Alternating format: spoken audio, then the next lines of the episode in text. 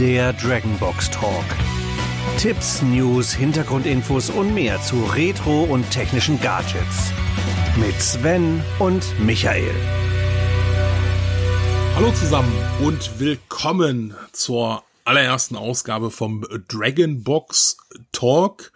Und ähm, ja, hier geht es kurioserweise weniger um Drachen, obwohl vielleicht das eine oder andere Produkt ja vielleicht doch was mit dem, mit dem Drachen zu tun hat. Nicht wahr, Michael, den ich hier mal kurz vorstelle? Ja. Das ist, ist nämlich der Michael Watzek und der ist nämlich äh, ja der Inhaber von Dragon Box. Mein Name ist Sven. Äh, ich produziere ja auch so andere Podcasts wie Zeitreisesofa oder den äh, German Ghostbusters Podcast und bin auch gerne mal Gast in diversen anderen Dingern. Und ja, der Michael und ich, wir haben uns mal zusammengesetzt und gesagt, hey, bei Dragonbox, da ist ja in deinem Sortiment so viel.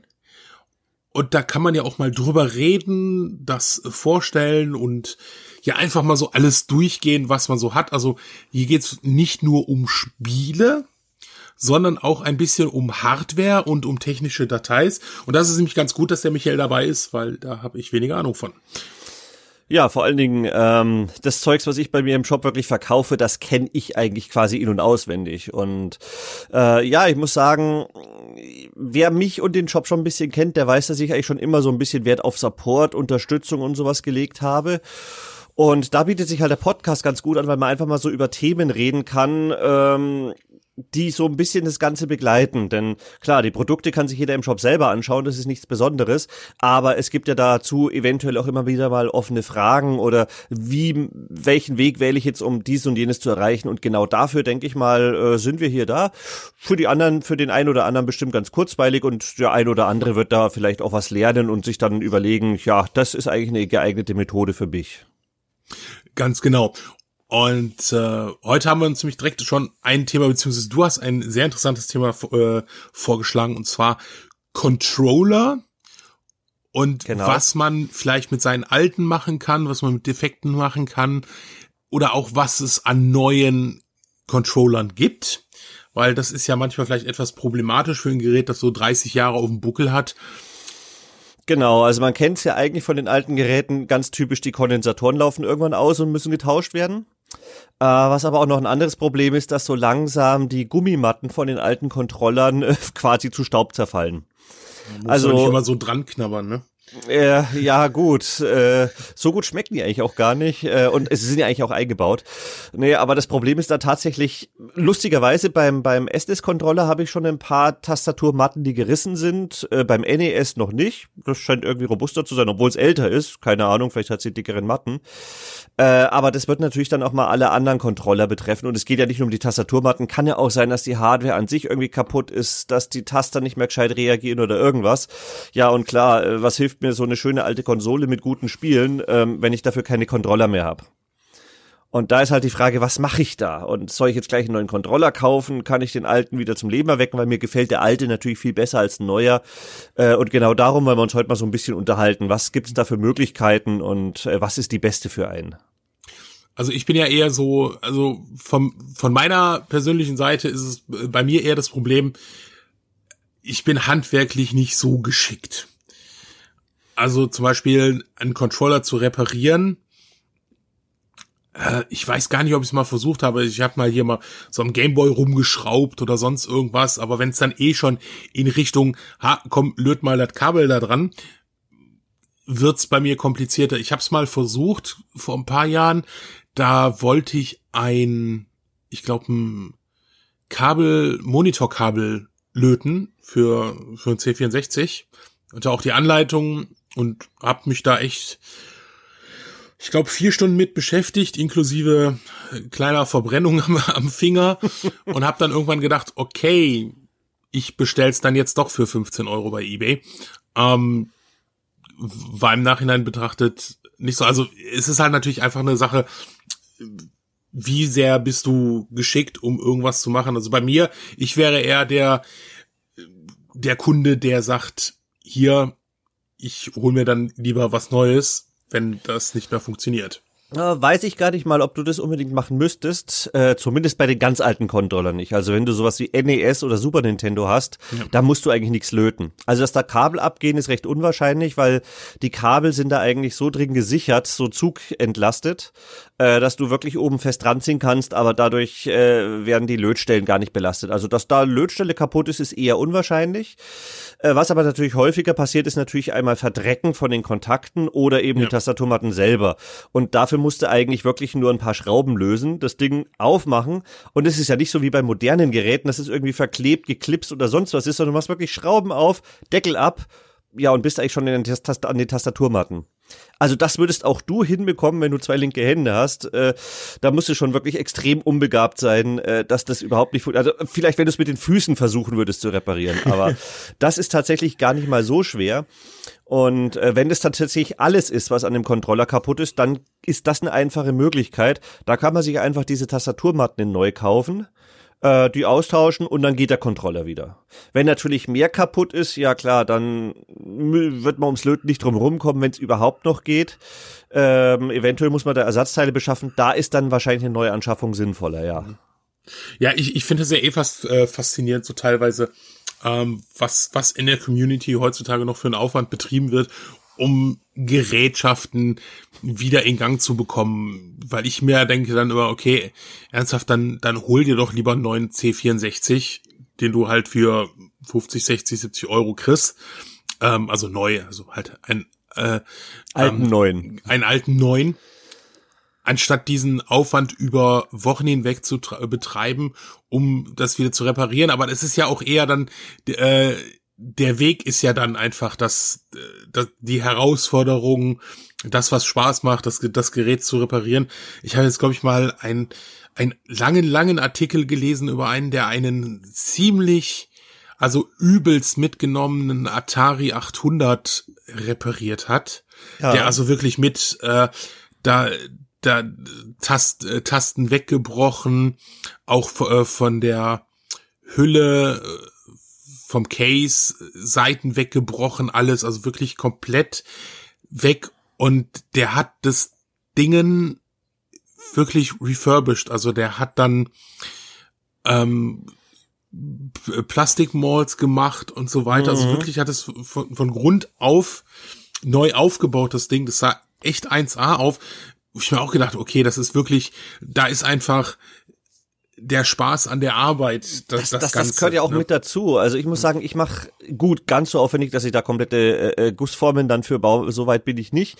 Aber ich versuche auch bei mir daheim, was ich privat an Hardware habe, und da habe ich auch eine ganz umfangreiche Sammlung, äh, das wird auch repariert, wenn es kaputt ist. Das Schöne ist, die alten Dinger kann man ja noch gut reparieren, äh, weil da A noch kein SMD verlötet ist, nichts verklebt ist und du kriegst halt, wenn es jetzt nicht gerade so ein besonderer Prozessor ist, äh, kriegst du eigentlich die meisten Ersatzteile auch. Also das ist natürlich das Tolle und äh, ja, es gehört irgendwie so ein bisschen zu Retro mit dazu, weil äh, klar, ich kann mir einen neuen kaufen, aber der kann irgendwann genauso ausfallen. Das Wichtige ist ja gerade, dass ich die Dinger auch wieder für die Zukunft haltbar mache. Und da bringt's ja. nichts, wenn ich einfach immer wieder Neues kaufe. Ich meine, klar, ich kann mir auch einen gebrauchten Controller fürs SNES auf dem Markt kaufen, aber wenn der zum Beispiel auch schon etwas abgenutzte äh, Gummimatten hat, dann fällt er halt äh, ein Jahr später aus. Ja. Das kann ich ja. ja nicht unbegrenzt machen. Also da bietet es sich schon an, das Ding auch so ein bisschen im, im, für die Zukunft zu sichern. Und da kommt man mit so einer Gummimatte eigentlich ganz weit, kostet auch nur ein paar Euro. Also ist die günstigste Variante, auf jeden Fall den Controller wieder zum Laufen zu bringen wenn er Kontaktprobleme hat, also an sich noch funktioniert. Und vor allen Dingen, man hat danach noch den originalen Controller, was natürlich auch nochmal so eine Besonderheit ist. Also würde ich da dann schon vorschlagen. Schwieriger, beziehungsweise schwieriger es, wenn man natürlich keine Möglichkeit mehr hat, das Ding zu reparieren, oder man hat vielleicht gar keinen Controller mehr, weil man irgendwie mal damals, ja, die Mutter hat die Hälfte vom Dachboden weggeworfen. Das Essen, das konnte man noch retten, die Controller sind weg, das kommt ja auch immer mal wieder vor. Mhm. Dann ist man natürlich damit mit neueren Anschaffungen ganz gut dabei. Ja. Es ist ja oft auch einfach die, sagen wir, die, das, das persönliche Verhältnis dazu. Also man sagt, okay, man will diese Konsole halt einfach noch haben. Man will den Controller einfach noch haben, weil das ist der gleiche, den ich halt seit 30 Jahren nutze.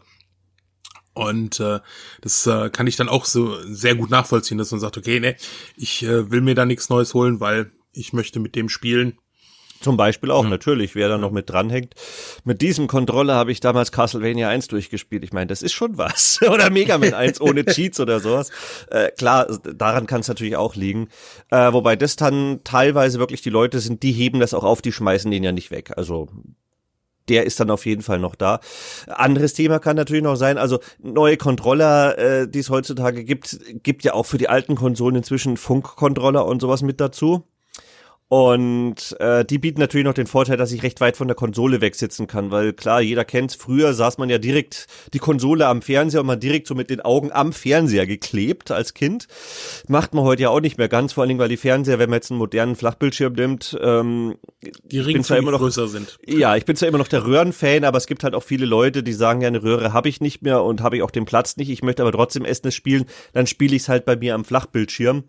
Und äh, da, wenn man natürlich einen normalen Controller dranhängt, ja, da muss man auch ein bisschen näher dran sitzen. Also entweder muss man dann da Verlängerungskabel hernehmen oder man sagt halt wirklich, ja, ich habe die Möglichkeit mit neuen Dingern das per Funk zu machen. Ja, dann bist du natürlich auch gut bedient. Also man muss die nicht nur austauschen, wenn sie kaputt sind, sondern es kann natürlich auch einfach sein, es ist komfortabler. Was natürlich auch nochmal ein Vorteil ist. Ja, das stimmt. Das, äh, das stimmt natürlich. Also ich, ich hatte mal, ich hatte mal, also auch die, die, die damaligen Funk-Controller, da gab es ja, glaube ich, Sega hat ja welche gehabt. Die waren stimmt, in Ordnung. Ja. Äh, ich, ich weiß gar nicht, ob Nintendo offiziell welche hatte. Also es gab ja nicht, welche. Nicht, dass ich wüsste. Also die von den Sega, die gingen, wobei es gab von Sega tatsächlich ein Konkurrenzprodukt, das hat besser funktioniert. Okay. Mhm. Das habe ich daheim. Also die Sega, die muss man schon relativ gut draufhalten. Äh, bei den anderen, äh, ich weiß nicht, wie die das gemacht haben, weil es war auch Infrarot, aber ich habe das Ding auch rückwärts an die Wand spielen können und das Ding hat noch reagiert. Also okay, das ist krass. ja, ja, bei den Segern, das, das weiß ich mich genauso. Also du musst es halt echt genau hinhalten, sonst ähm, Klar, das ist natürlich die alte Technik, die ging über Infrarot. Das ne? hast du heute natürlich nicht mehr. Nee, nee, also, aber, aber das, man, man, man kennt das ja vielleicht so, man ist ja nicht unbedingt immer sehr ruhig und still, wenn man was spielt, je, je nach, je nach Spiel. Und äh, wenn du dich dann einmal irgendwie wegbewegst, ist natürlich dann Quatsch. Nein, das ist natürlich auch heutzutage definitiv ein Vorteil durch die neuen Technologien und Frequenzen, die wir da nutzen können. Äh, dass du dich halt echt freier bewegen kannst. Ne? Also das ist klar, ja. Also gut, man hüpft jetzt zwar nicht so ganz durch den Raum, aber wie gesagt, wenn man so drei Meter vom Fernseher wegsitzen kann auf dem Sofa, ist das natürlich auch schon mal bequemer. Ähm, eins, wo man keine Angst mehr haben muss, das ist eigentlich die Qualität von den Controllern. Also es gibt natürlich immer noch haufenweise Schrott, aber ganz ehrlich, wenn ich mir aus China für drei Euro einen Controller äh, kaufe, dann brauche ich da nicht zu erwarten, dass das Ding das Nonplusultra ist. Äh, ja. Für den Preis ist es halt einfach eine Billigproduktion. Vor fünf bis sechs Jahren war es noch ein bisschen schwieriger, da habe ich auch schon nach Controllern gesucht, aber da gab es eigentlich nichts. Also die waren alle extrem schwergängig oder scharfkantig oder sonst was, da gab es nur richtig Schrott. Ähm, und vor ein paar Jahren hat dann irgendwann mal angefangen, äh, die Firma 8-Bit.io, die ja jetzt sich inzwischen wirklich einen Namen gemacht hat, chinesischer Hersteller. Ähm, die haben wirklich die Originalcontroller so, natur, so, so, ja, naturgetreu, so nah wie möglich am Original nachgebaut. Das dann aber auch mit Funk und USB und die haben extrem gut funktioniert. Und das waren die ersten, wo ich gesagt habe, boah, die Qualität stimmt. Ja, und jetzt inzwischen kommen eigentlich immer mehr Hersteller, äh, die auch sagen, die Qualität äh, von den Dingern ist wirklich wie das Original, teilweise sogar besser. Und äh, mit vielen, vielen neuen Funktionen und sowas dazu das, also man kann es nicht mehr vergleichen. Wer sich vor ein paar Jahren mal so, so, so einen Third-Party-Controller gekauft hat und sagt, die Dinger sind alle scheiße. Nee, das hat sich deutlich verbessert, Gott sei Dank in den letzten Jahren. Gibt natürlich trotzdem noch ein paar Dinge, die man mal achten muss, aber da fährt man schon deutlich besser. Ja, das stimmt schon, das stimmt schon. Also ich hatte auch mal ja, auch so Ersatzdinger, aber es ist halt auch schon ewig her bestellen und da, da hast du schon den qualitativen Unterschied gemerkt ähm, ne, gerade was das, das Pad anging und so. Also das war schon, war schon nicht, nicht wirklich gut. Wir hatten uns ja auch für Gamescom, hatten wir uns ja mal welche angeguckt. Ähm, ich, war das nicht sogar äh, 8-Bit-IO? Äh, ja, da habe ich den neuen SN30 Pro Plus dabei gehabt. Das ist jetzt der aktuellste von, von 8-Bit.io. Die nehmen ja quasi immer so äh, bekannte Controller als Vorlagen und passen die dann so ein bisschen in ihrem Style und im Retro-Style an ähm, und haben damit eine riesen Auswahl an verschiedenen Controllern. Also du kriegst quasi den originalen NES-Controller nur mit vier Buttons statt mit zwei. äh, weil du kannst das Ding ja genauso gut am SNES, am PC und sonst wie verwenden und da sind natürlich mehr Buttons nicht verkehrt. Äh, dann haben sie eben diese, diese etwas kleinere Reihe, die sind etwas klein und kompakt, das sind die normalen kleinen Pro-Controller mit so, äh, ja quasi diesen kleinen Sticks, die auch die Vita mit drinnen hat. Äh, schön zum unterwegs mitnehmen, ähm, aber jetzt nicht so das Nonplusultra. Also finde ich jetzt. Ich finde sie so ein bisschen klein, äh, zu klein, aber ich weiß, es gibt Leute mit kleineren Händen, die finden die super. Äh, kann halt jeder nach seinem eigenen Geschmack aussuchen. Und dann gibt's eben die, die nächstgrößere Reihe, äh, das ist diese SN30 Pro Reihe. Das ist im Prinzip so ein, so ein Super Nintendo Controller, nur mit äh, zwei PlayStation 4 Analogsticks quasi noch mit drinnen. Also richtig gute Analogsticks.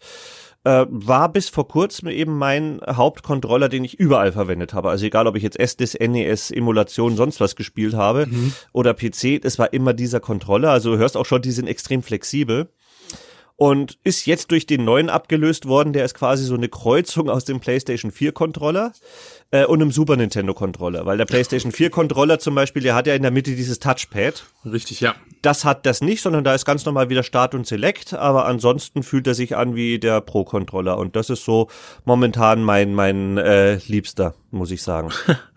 okay, das ist äh, das ist interessant aber du, du kriegst die Sachen ja nicht nur einfach rein, wenn sie da sind, sondern das, was ich ja wirklich sehr spannend finde, du bist ja auch ein bisschen, oder ja, du bist ja schon auch an der Entwicklung mit beteiligt. Also du bekommst Prototypen, äh, guckst dir die genau an und gibst dann Feedback weiter. Wie sieht das denn so aus? Also wie läuft es dann so ab? Ähm, genau, also bei 8-Bit.do mache ich das jetzt nicht. Ja, da fällt mir ein, einen habe ich vergessen, nämlich den normalen Super Nintendo Controller Nachbau ohne analoge Sticks. Das ist für die Puristen, die wirklich nur im Super Nintendo spielen wollen. Ähm, den wollte ich noch kurz einschieben. Ähm, da arbeite ich mit Retrobit zusammen ähm, Retrobit äh, kannte man ja von früher, die haben eigentlich auch eher so billig äh Zeug hergestellt, also äh, auch so Nachbau, Klonkonsolen und sonst was. Ähm, inzwischen aber äh, auch ganz gut so ein bisschen durch meinen Einfluss ähm, wird die Qualität bei denen deutlich besser. Also die aktuellen Controller, die sind wirklich genial.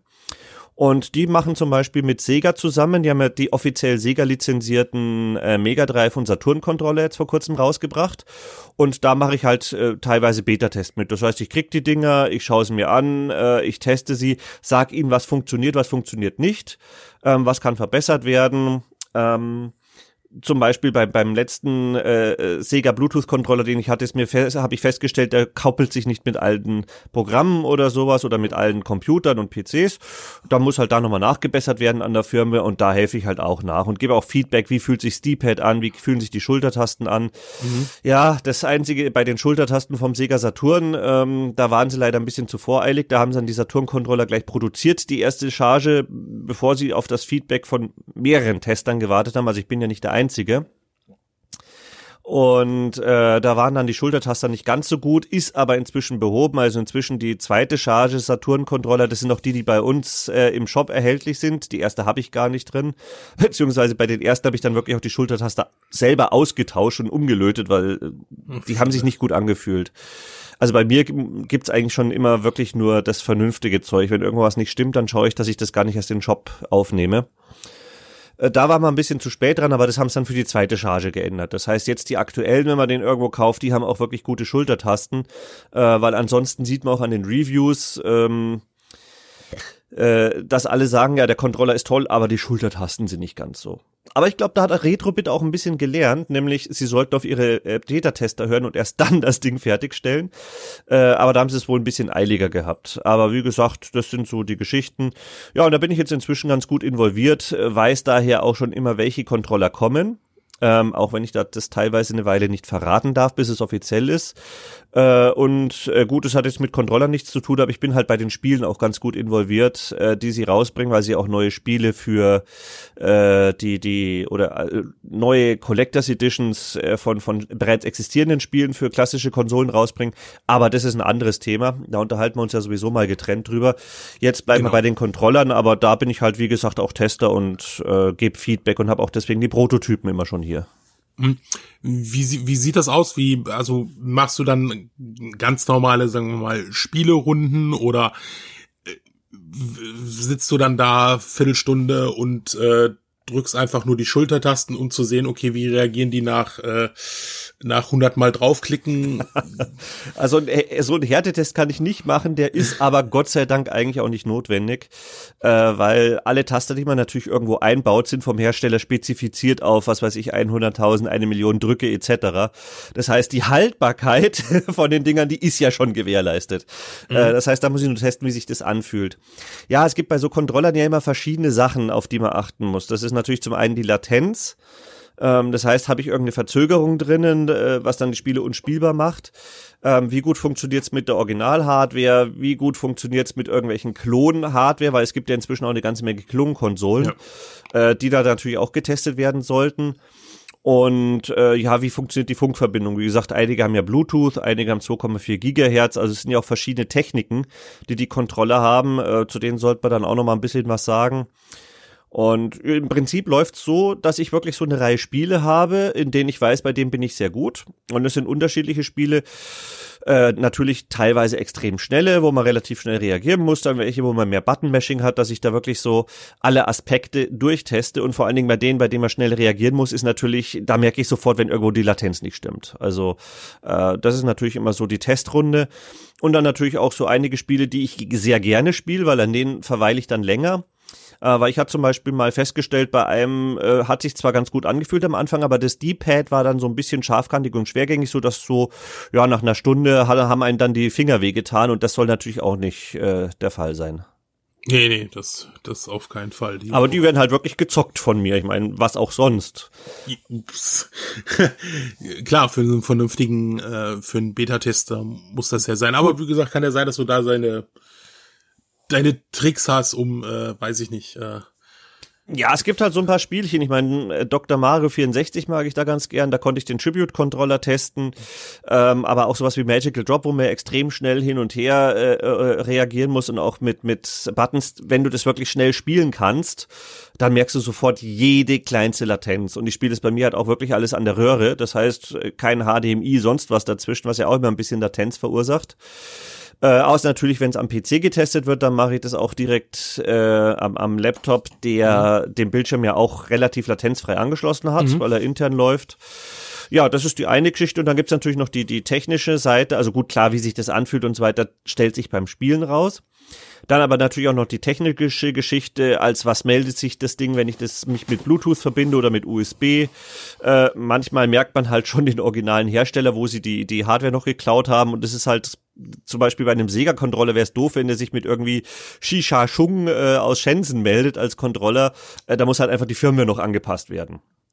Ich meine, klar, man kauft logischerweise die Bauteile irgendwo bei einem chinesischen Hersteller ein, aber es sollte natürlich nicht, er sollte sich trotzdem als offizieller Sega-Controller melden und nicht als ja. irgendwie ein anderes Produkt. Also das sind so Geschichten, auf die muss ich natürlich auch achten, damit die sauber funktionieren. Genau, du sagtest schon, offizieller Sega, also das sind dann Sachen, die dann auch lizenziert sind. Ne? Nicht nur lizenziert, sondern da hat Sega tatsächlich auch die Finger im Spiel. Ähm, also die sind bei dem, beim Design mit beteiligt und die geben zum Beispiel auch Feedback, äh, was soll rein, was soll nicht rein. Es war auch der Grund zum Beispiel beim Saturn-Controller, so als kleine äh, Anekdote zwischendurch, dass die ähm, produziert wurden, obwohl die Schultertaster nicht ausgebessert wurden. Das Problem war nämlich, also das sind eigentlich hochqualitative Schultertasten gewesen, die alten, und sie haben beim Originalhersteller von den Schultertastern angefragt und der hat gesagt, ja, das Ersatzprodukt ist dieses. Und dann hat Sega natürlich gesagt, okay, wir nehmen das Ersatzprodukt, weil das ist das offizielle vom Hersteller empfohlene. Ja, das Problem ist nur, das klickt halt nicht so schön wie beim originalen Saturn-Controller. Und deswegen sind die reinen Gewissens verbaut worden, aber dann hat sich doch rausgestellt, naja gut, natürlich, sie funktionieren wie Tasten, sie haben den gleichen Hub, aber sie klicken halt nicht so schön und deswegen fühlen sie sich im Spiel nicht so gut an. Als Ersatz für, was weiß ich, für irgendwelche Geräten, wo du irgendwelche Button drückst, funktionieren die natürlich aber eben nicht fürs Spielen, weil da muss natürlich die Haptik auch äh, extrem gut stimmen. Und ähm, ja, also da ist, sagt dann auch wirklich Sega, sie wollen das so drinnen haben und die nehmen den wirklich auch direkt ab, den Controller. Also ist es nicht so, dass die einfach nur, ja, hier nimmt unser Logo, klatscht es drauf äh, und zahlt uns mhm. Geld, sondern die sind wirklich beteiligt und testen die Controller auch wirklich in-house selber. Was ich äh, klasse finde. Also das Sega ist da wirklich noch ganz, ganz richtig mit hinten dabei. Die sind auch Fans von ihren alten Konsolen und das mag ich an Sega eigentlich ganz gerne. Ja, ich, ich glaube auch, Also das merkt man ja jetzt auch. Ich, äh, also wenn ich jetzt das Feedback habe, zum Beispiel für das äh, Sega Mega Drive Mini, das ist ja eigentlich auch recht positiv. Klar, gibt immer irgendwas, äh, was man meckern kann. Ich habe es leider noch nicht. Also es liegt hier, es ist aber noch nicht ausgepackt. Mhm. Ähm, aber im Gegensatz zur zur PlayStation ist ja da das Feedback ja wieder um einiges besser. Ähm, Sony war es ja, glaube ich, eher egal.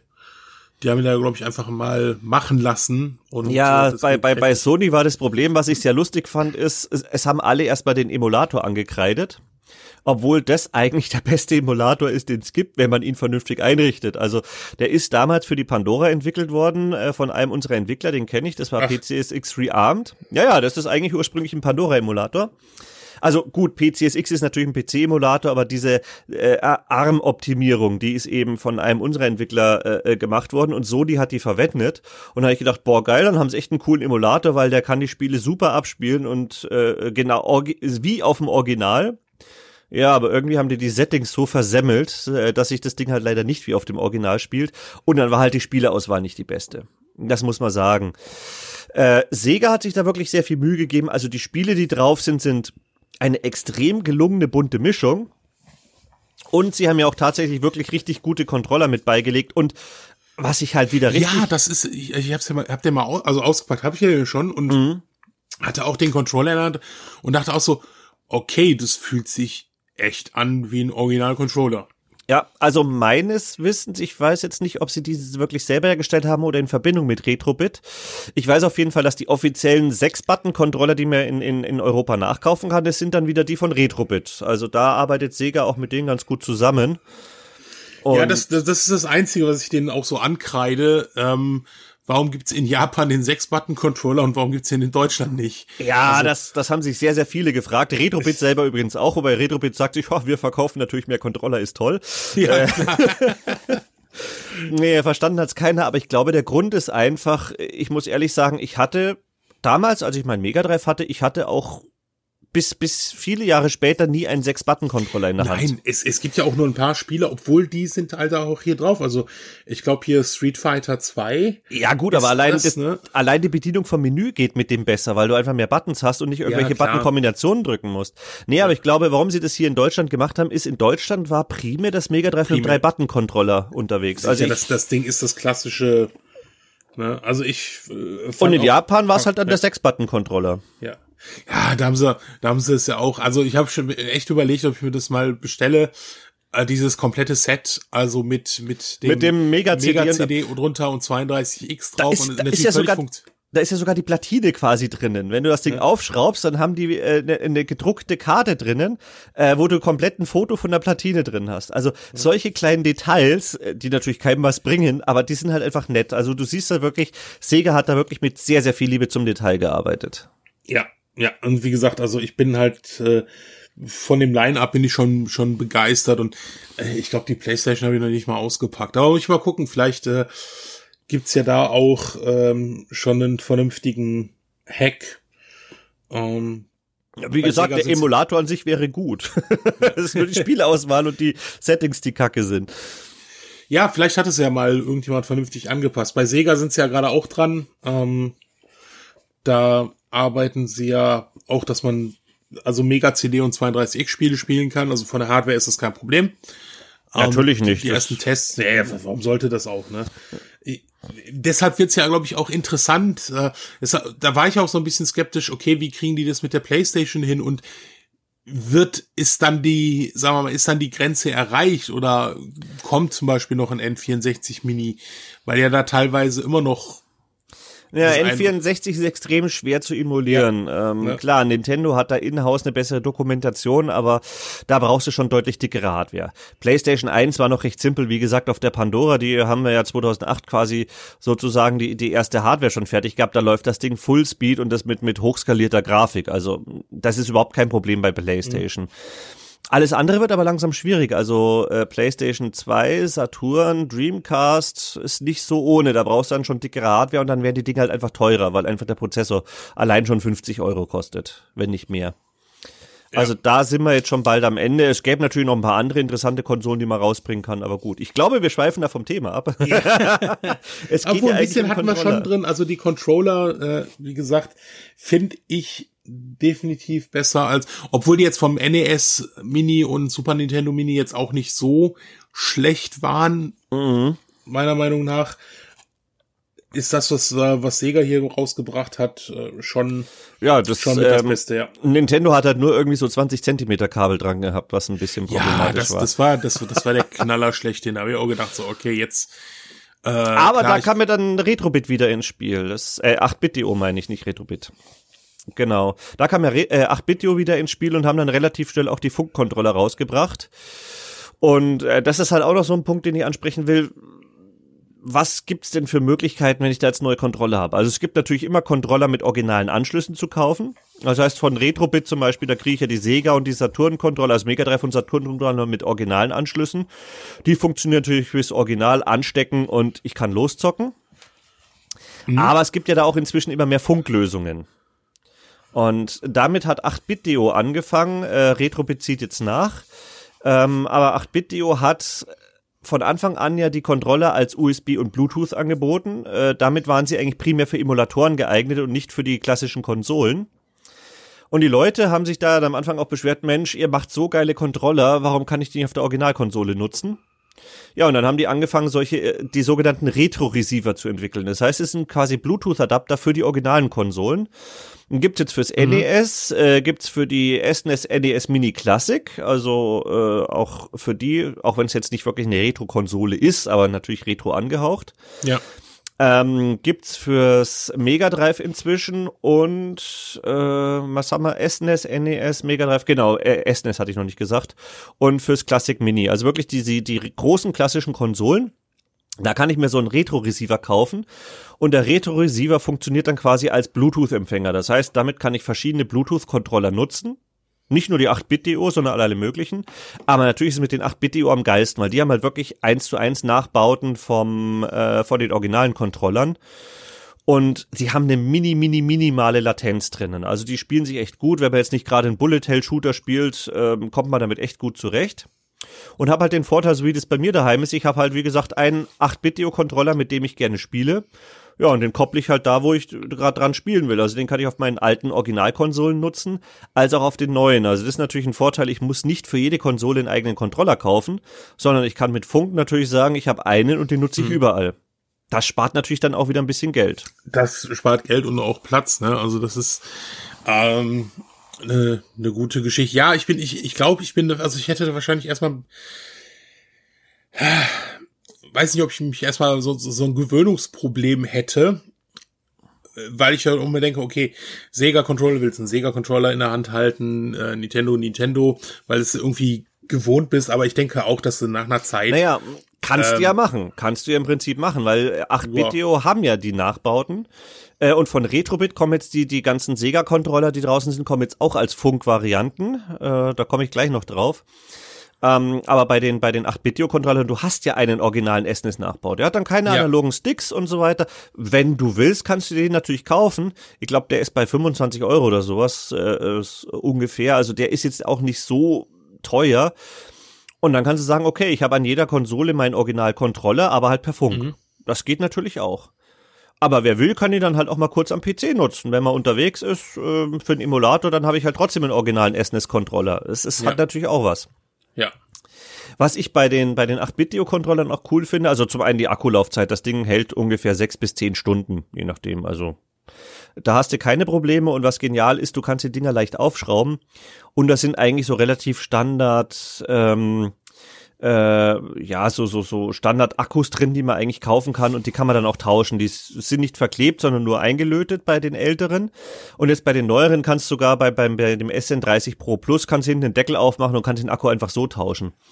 Das heißt, das ist natürlich auch eine coole Möglichkeit. Man äh, muss das Ding nicht wegschmeißen, wenn der Akku leer ist. Das da kann man auch ganz gut tauschen. Ja, das ist eine, das ist glaube ich ein, ein sehr wichtiger Aspekt heutzutage. Das ist, wenn Genau, also die Bluetooth-Controller von, von 8-Bit.io äh, und auch die, die dann von Sega kommen, die funktionieren eigentlich so an ziemlich jedem Bluetooth-Gerät. Also auch der Switch. Das ist natürlich geil, weil ich mag den Pro-Controller von der Switch nicht ganz so gern, weil ich bin immer noch so ein D-Pad-Fan und ich mag es nicht, wenn das D-Pad da unten ist, wo äh, normalerweise für mich der zweite Analogstick ist. Ich bin halt quasi mit PlayStation auch äh, eher groß geworden. Und deswegen finde ich jetzt den PlayStation 4 Controller besser als den Pro Controller aber äh, mit dem mit dem Nachbau quasi von 8-Bit.io mit dem SN30 Pro Plus kann ich das Ding halt auch an der Switch verwenden und ist dann auch noch ein Pro-Controller-Ersatz. Also die funktionieren alle auch mit der Switch. Und damit hast du eigentlich wirklich alles abgedeckt. Also auch mit mit PlayStation 3 und sowas kannst du auch mit den Controllern spielen. Und das ist halt der Vorteil an diesen Bluetooth-Dingern. Bluetooth hat halt, wie gesagt, eine minimale Verzögerung, ist zwar extrem wenig bei, bei 8-Bit.io, weil die wirklich Wert drauf legen, dass du keine hast. Also ich selber merke es nicht. Aber wie gesagt, wenn du jetzt so ein japanischer Bullet-Hell-Shooter-Fan bist, äh, ich weiß sowieso nicht, wie die überhaupt so schnell die Bullets alle sehen können, äh, die da auf dem Monitor auftauchen. Äh, also da merkst du es vielleicht, dass du Verzögerung hast. Dafür wäre dann so 2,4 Gigahertz Funktechnik geeignet. Die gibt's ja auch, so ist es nicht.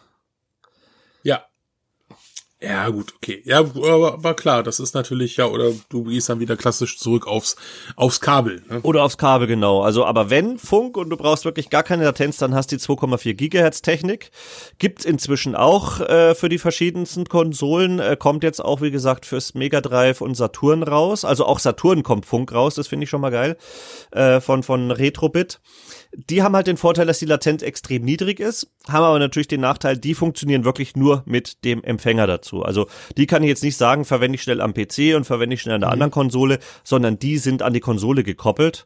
Hat aber auch den Vorteil, ich muss nichts koppeln, ich stecke das Ding an, äh, schall's ein und das Ding läuft. Und das Ding funktioniert, ja. Ja, das ist natürlich nicht, nicht schlecht. Hat's schon mal äh, so, also äh, sagen wir mal, äh, also hast du ein bisschen schon gerade was von der Produktion erzählt und auch jetzt mhm. von der ersten Marge der Saturn.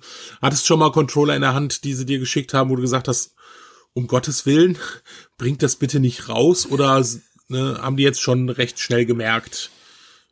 Nee, also jetzt bei den aktuellen nicht. Äh, wobei, wie gesagt, ich teste ja eigentlich hauptsächlich die Retrobit. Und Retrobit hat halt den Vorteil, sie haben ja die Originallizenz von Sega. Das heißt, die Dinger sind ja exakt eins zu eins Nachbauten die müssen ja nicht irgendwie so ein Fake drumherum machen, sondern die dürfen ja quasi mhm. das originale Design verwenden. Was heißt, die müssen sich ja schon mal gut anfühlen. Das Einzige, was am Anfang noch war, ich glaube, den ersten Mega Drive Controller, den ich hatte, da war die Tastaturmatte ein bisschen schwergängig. Die kann man natürlich dann so auch nicht rausbringen, aber das sind halt so Feinheiten. Aber die sind inzwischen echt top, muss ich sagen. Also auch was rausgekommen ist qualitativ. Äh, du hast erstmal keine Kratzer drauf und gar nichts. Es schaut exakt aus wie der Originalcontroller. Also wenn du jetzt den, den, den Retrobit und den Sega-Controller nebeneinander liegst, wenn er neu wäre, ich meine, der alte ja. sieht halt abgenutzter aus, aber du würdest nicht sehen, dass das kein Originaler ist. Definitiv nicht. Ja. Okay. Ja, also auf jeden Fall schon recht interessant, was es da alles auf dem auf dem Markt so gibt und was man da, sagen wir mal, so Unterschiede beachten kann, beachten soll. Also, ne, es kommt, glaube ich, immer so, also eigentlich wie so oft drauf an, äh, was, welche Wünsche hat man selber. Genau. Ähm, ne, genau. Möchte man alles so möglich original wie möglich haben oder sagt man, hey, aus Platzgründen ein Controller für alles, mein Traum, ne? Also genau, das wäre dann halt die Bluetooth-Variante, ein Controller für alles. Beim Originalen, äh, gut, da bist du kabelgebunden, aber dafür haben wir für alles Verlängerungskabel da. Das hat natürlich auch, dann kannst du auch den Original ein bisschen weiter weg verwenden. Kommt halt drauf an, wie man so seine Kabel verlegen möchte im Zimmer oder ob man dann einfach jedes Mal so ein 5 Meter Kabel zum Sofa, Sofa rüberziehen möchte. Ähm, und die 2,4 Gigahertz Variante ist eigentlich für die, die sagen, sie wollen wirklich einen geilen Controller, aber für jede Konsole einen haben. Äh, weil dann steckst du das Ding an, du hast keinerlei Latenz, du kannst gemütlich mit der Konsole spielen und dir gehen halt einfach nur die Kabel ab. Also das sind halt so wirklich die Sachen so. Ich persönlich habe so eine bunte Mischung. Also es gibt ein paar, da sage ich, da ziehe ich die 2,4 Gigahertz Dinger vor. Ähm, aber nicht, weil ich die Latenz bräuchte, sondern einfach, weil ich es halt bequemer finde. Ich schalte einfach an und spiele los. Äh, bei dem Bluetooth-Controller ist es halt so, ich meine, das kennt jeder von Bluetooth-Geräten. Wenn ich den mit verschiedenen äh, ähm, Empfängern nutze, dann muss ich den jedes Mal wieder neu koppeln. Ja. Der merkt sich zwar die letzte Kopplung, Aber und dann funktioniert er halt, wenn ich sage, ich nutze das Ding immer nur an einem PC, dann brauche ich ihn immer nur einschalten und das Ding geht. Aber wenn ich ihn dann auch relativ häufig zwischen den Konsolen wechsle, dann muss ich den jedes Mal wieder koppeln und das kann natürlich auch so ein bisschen auf die Nerven gehen. Aber gut, das ist ein Komfortproblem. Also ich meine, man muss halt den Button zwei Sekunden gedrückt halten, dann den Controller einschalten, dann koppelt sich das Ding. Ist jetzt nicht so aufwendig, aber ich persönlich mag es halt einschalten, loslegen. Und äh, was noch ganz lustig ist äh, bei den 8-Bit-Controllern, also zum einen, sie machen auch immer für alle Controller Firmware-Updates. Ähm, das heißt, wenn es irgendwelche Probleme gibt, also am Anfang gab es tatsächlich mit den Retro-Receiver ein paar Latenzprobleme, waren aber alles nur Firmware-Updates, die sie dann äh, rausgebracht haben, die das Ganze verbessert haben. Ja, und inzwischen hast du halt so lustige Funktionen drin, wie zum Beispiel Makrotasten. Also du kannst über eine Software am PC, kannst du dir Makros in den Controller einprogrammieren, ja, und dann spiel mal Street Fighter und du hast halt auf einer Button so den Super-Move drauf. Das ist dann für Leute wie mich, die ja. äh, damit überhaupt nichts anfangen können und dann halt einfach mal mit einem Knopfdruck eine geile Button-Kombination ausführen. Oder man könnte sich den Konami-Cheat einspeichern, weil der funktioniert sowieso fast überall. Ja, gut, das stimmt. Das, das stimmt allerdings. Ja, das war für mich sogar sehr interessant, weil das ein Thema ist, was ich noch eigentlich nie so wirklich ins Auge gefasst habe. Ne? Also gut, Controller-Reparatur. Ich kann mich mal einen halben Tag bei dir hinsetzen und dann kann ich mal versuchen, so einen Controller reparieren. Vermutlich wirst du mir dann irgendwann den Schraubendreher aus der Hand nehmen und sagen, okay, alles klar, setz dich wieder an den Rechner und da machst du nichts kaputt. Aber also wenn du dann ähm, irgendwann den Schraubenzieher im Auge stecken hast, dann ja, dann weiß ich, okay, vielleicht hätte ich es doch sein lassen sollen. Ähm, äh, auf jeden Fall sehr interessant und ja, Ne, ähm, hast du sonst noch irgendwelche abschließenden Worte dazu? Ich glaube, wir haben jetzt wirklich von Controllern alles durch, aber ich sage einfach, wenn die Leute Fragen haben, dann können sie sich natürlich an uns wenden. Entweder hier besser eher an dich, genau.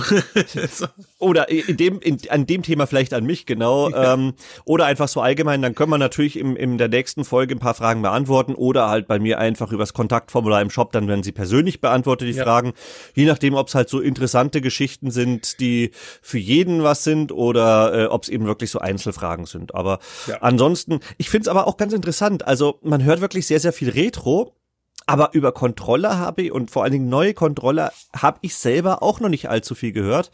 Dabei, was bringt mir die Konsole, wenn der Controller kacke ist? Also eigentlich ist ja der, der Controller mit eines der wichtigsten Punkte an so einer Konsole. Aber wird wenig drüber Das gesprochen. stimmt schon, deshalb habe ich auch direkt gesagt, okay, ähm, als du mir das Thema vorgeschlagen hast, lass uns das als erstes nehmen. Ähm, äh, weil das halt wirklich was ist, was nicht überall vorkommt, ne?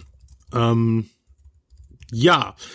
Gut, äh, das ist ein, das ist ein guter Hinweis mit, genau, schickt dann ruhig Fragen an Dragonbox zum Thema und wir überlegen uns, ja, also die Idee ist, dass in den nächsten, also so in circa zwei Wochen die nächste Sendung rauskommt. Genau. Und Laufzeit wird sich so es ist ja ein Podcast, es ist ja egal, ne, das kann sich ja immer so so viel so wie das Thema halt ergibt logischerweise. Genau, was das Thema halt ergibt. Äh, natürlich werden wir auch mal äh, Spiele ansprechen und so weiter, Neuerscheinungen, Sachen, die gerade in der Entwicklung sind im im Retro-Bereich. Äh, da kann ich dann wieder mehr zu labern. ja, das ist richtig, da bist du gut involviert. Ne? Und ähm, ja, super. Dann äh, danke ich fürs Zuhören und wie gesagt, wenn ihr was habt, einfach uns schreiben. Genau. Und ich freue mich auf die nächste Sendung. Ja, Tschüss. auf jeden Fall. Bis dann. Tschüss.